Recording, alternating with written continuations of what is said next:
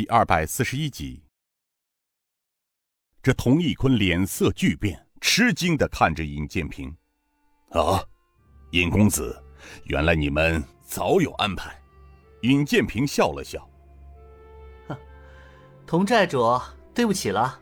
本座想，只要卧虎岭上有你们盘踞一天，民间就会有许多的平民百姓受难，而遭受你们的杀孽。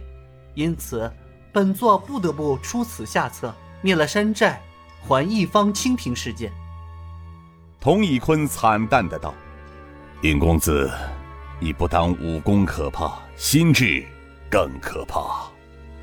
罢了，今日我童义坤败在你尹公子手里，老夫认了。”于是，童义坤朝下面大喊道：“大家不要乱，听我说，兄弟们，刚才我与飞天神龙少令主说了，少令主愿网开一面。”放大家回家去，卧虎岭从即日起解散，大家不要反抗，交出手中的兵刃就行了。经童义坤这么一说，所有山寨的丁勇丢掉了手中的兵刃，挤到了一起。童义坤微笑的点了点头，他惨笑着对东国雄道：“ 东老弟，老夫的命，你拿去吧。”他刚说完，嘴中一口鲜血喷射而出，童义坤倒在了擂台之上。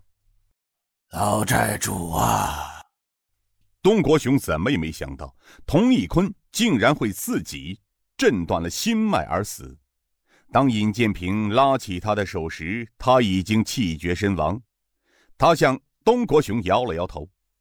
正在此时，都统赵文虎带着两个兵勇来到擂台上。他向尹建平单腿一跪，标下参见特使大人。尹建平轻声道：“赵都统免礼。”谢特使大人。尹建平问道：“赵都统可有伤亡？”赵文虎感慨万分地说：“回禀特使大人，标下人等无一伤亡。卧虎岭可是湘西地界上最强悍的劫匪，多年来盘踞在此，杀人越货。”无所不为，朝廷曾多次派兵围剿，收效其微。今日特使大人妙计，又有刘女侠神功支持，也算是为湘西消除了一大隐患啊！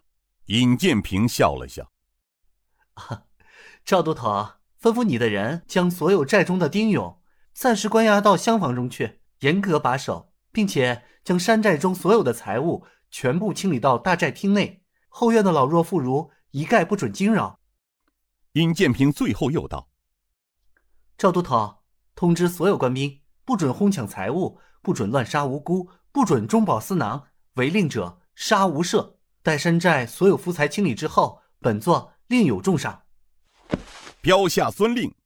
尹建平道：“雅叔，安排一下吧。今日为时已晚，我们就在山寨中住一晚吧。明日上路。”雅叔东国雄。是少谷主。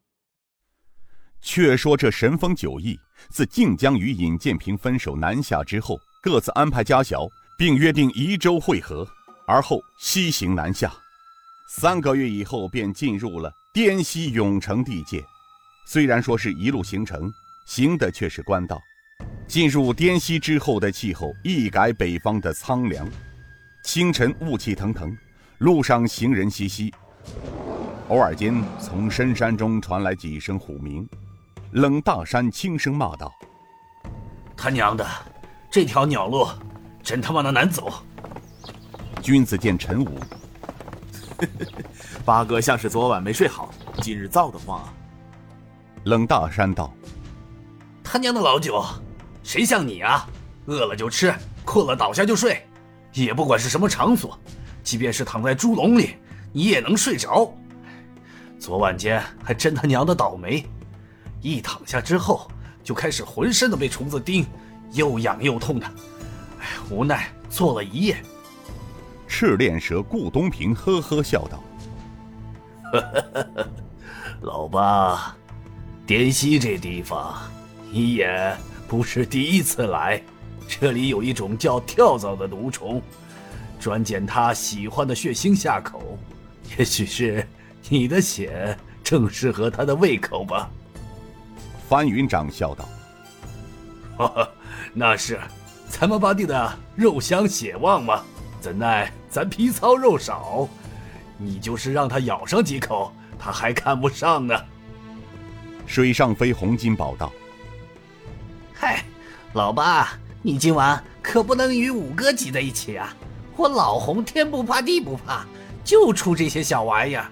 记得十年前，我和大哥那次来滇西。”就住在这家客栈，哎呦，就是被这些小东西盯得不得了啊！哎，你说这些小玩意儿，你盯啊就盯吧，还真他娘的没完没了了。当你走的时候，他还恋恋不舍的缠上你了，冷不丁的再给你来一口。从那一次以后，我最烦的就是这些小东西。顾东平道。这种跳蚤，它生长在动物身上，比如说猫啊、狗的身上最多了。以后凡是遇到养这类东西的地方，避开为妙啊。